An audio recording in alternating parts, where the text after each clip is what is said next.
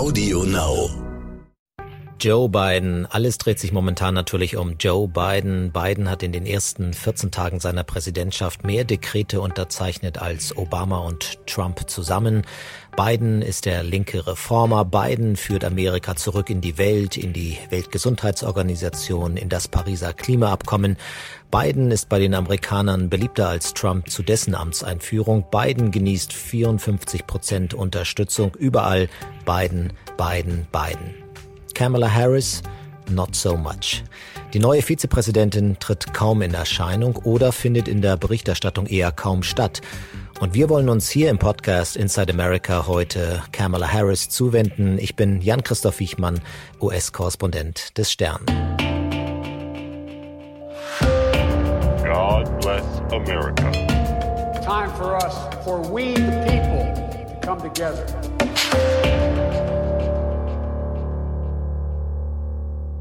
Es war in Washington vor zwei Wochen.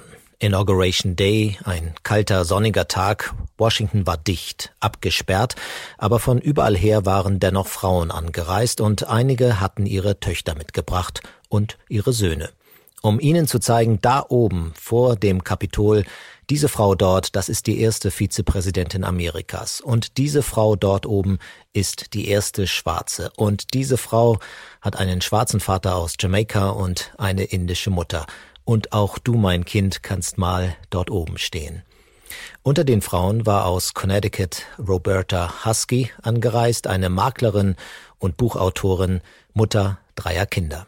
It means so much to me um, because, as I was saying in my Facebook Live, is that many of us talk about the glass ceiling being broken, but this is so much more than a glass ceiling. This is a cement ceiling that had to come crumbling down.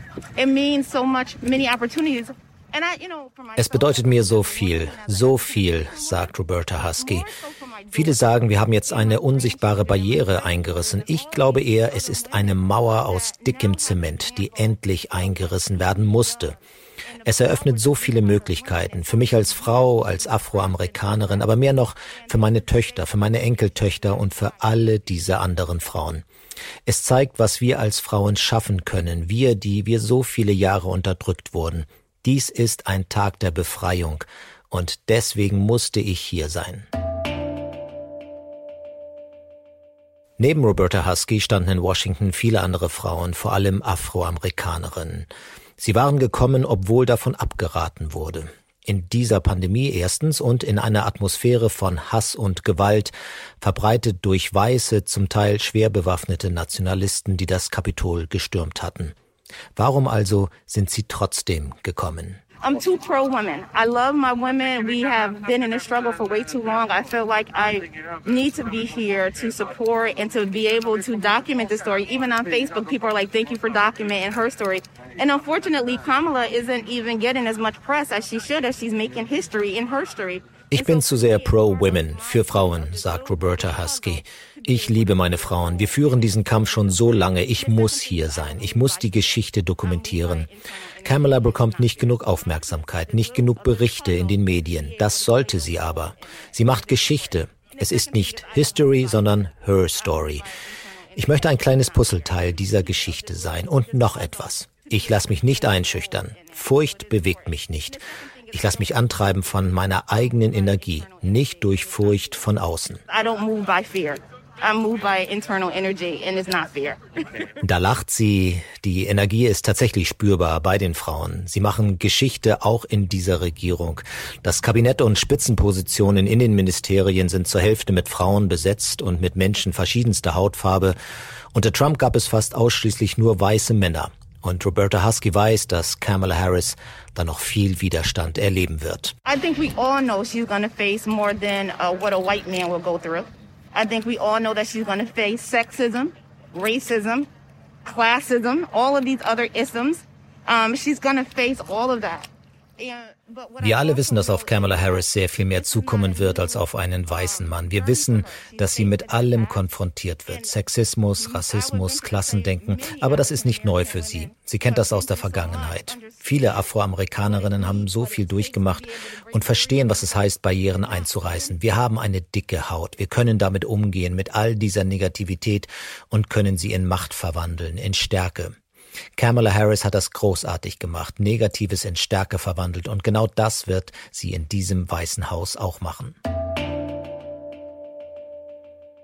Ja, das ist die große Frage auch für dieses Weiße Haus. Wird Joe Biden Kamala Harris eine größere Rolle geben, als es andere Präsidenten taten?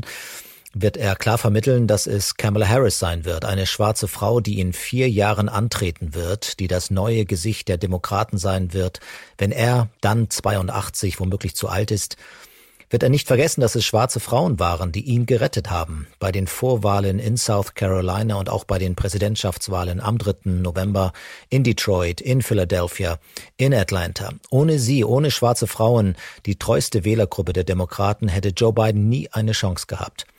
Meine Gespräche mit Wählern haben mich nochmal daran erinnert, warum Joe Biden eigentlich im Weißen Haus ist.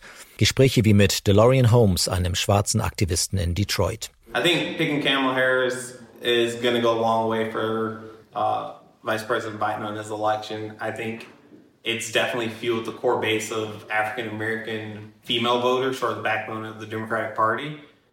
Kamala Harris als Vizepräsidentin, das hat die Basis so richtig motiviert, sagt DeLorean Holmes. Es hat schwarzen Frauen gezeigt, eure treue Unterstützung wird nicht nur so hingenommen, sondern endlich honoriert. In einem Land, das so gespalten ist, entlang der Themen Rassismus, Gewalt der Polizei gegen Schwarze, da hilft es, eine schwarze Frau zu haben, die die schwarzen Wähler motiviert. Die Rechten werden sie konstant attackieren, aber ihnen wird es nicht gelingen, sie in die Knie zu zwingen. Genau das habe ich immer wieder gehört in diesen so bewegten Wochen.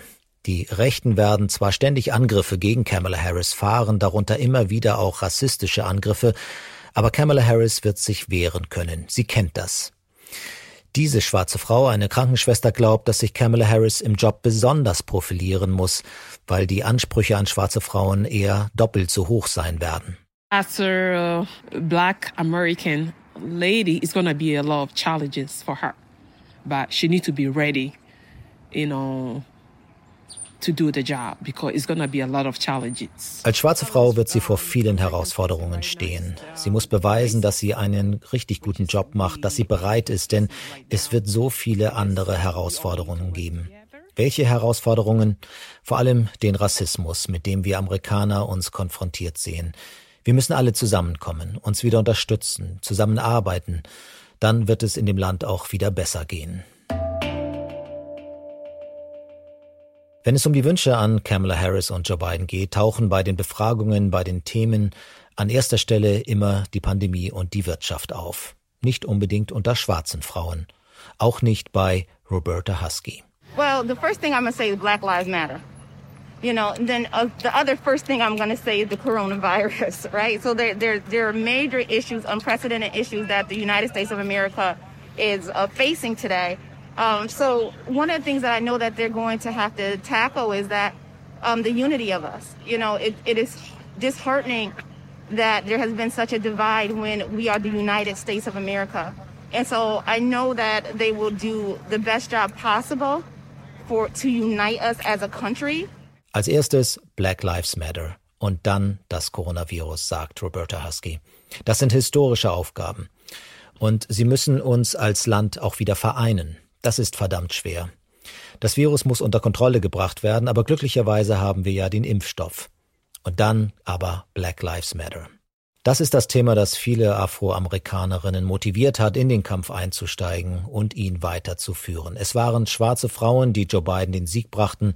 Es sind schwarze Frauen, die ihre Forderungen weiter vorbringen werden. Und Roberta Husky, die erfolgreiche Maklerin aus Connecticut, glaubt, dass die Zeit gekommen ist, um Dinge fundamental zu ändern. Far too long, people of color, black people, have been marginalized. We have been enslaved in our own country.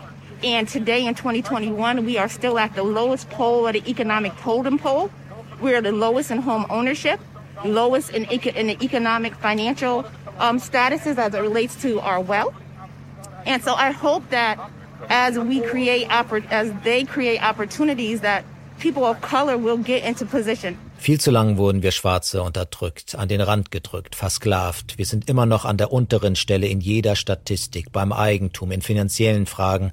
Und so hoffe ich, dass Biden und Harris mehr Chancen schaffen und Schwarze in Top-Positionen gelangen werden.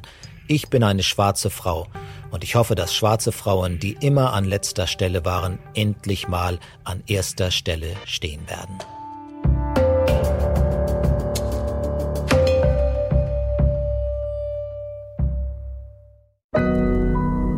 Audio Now.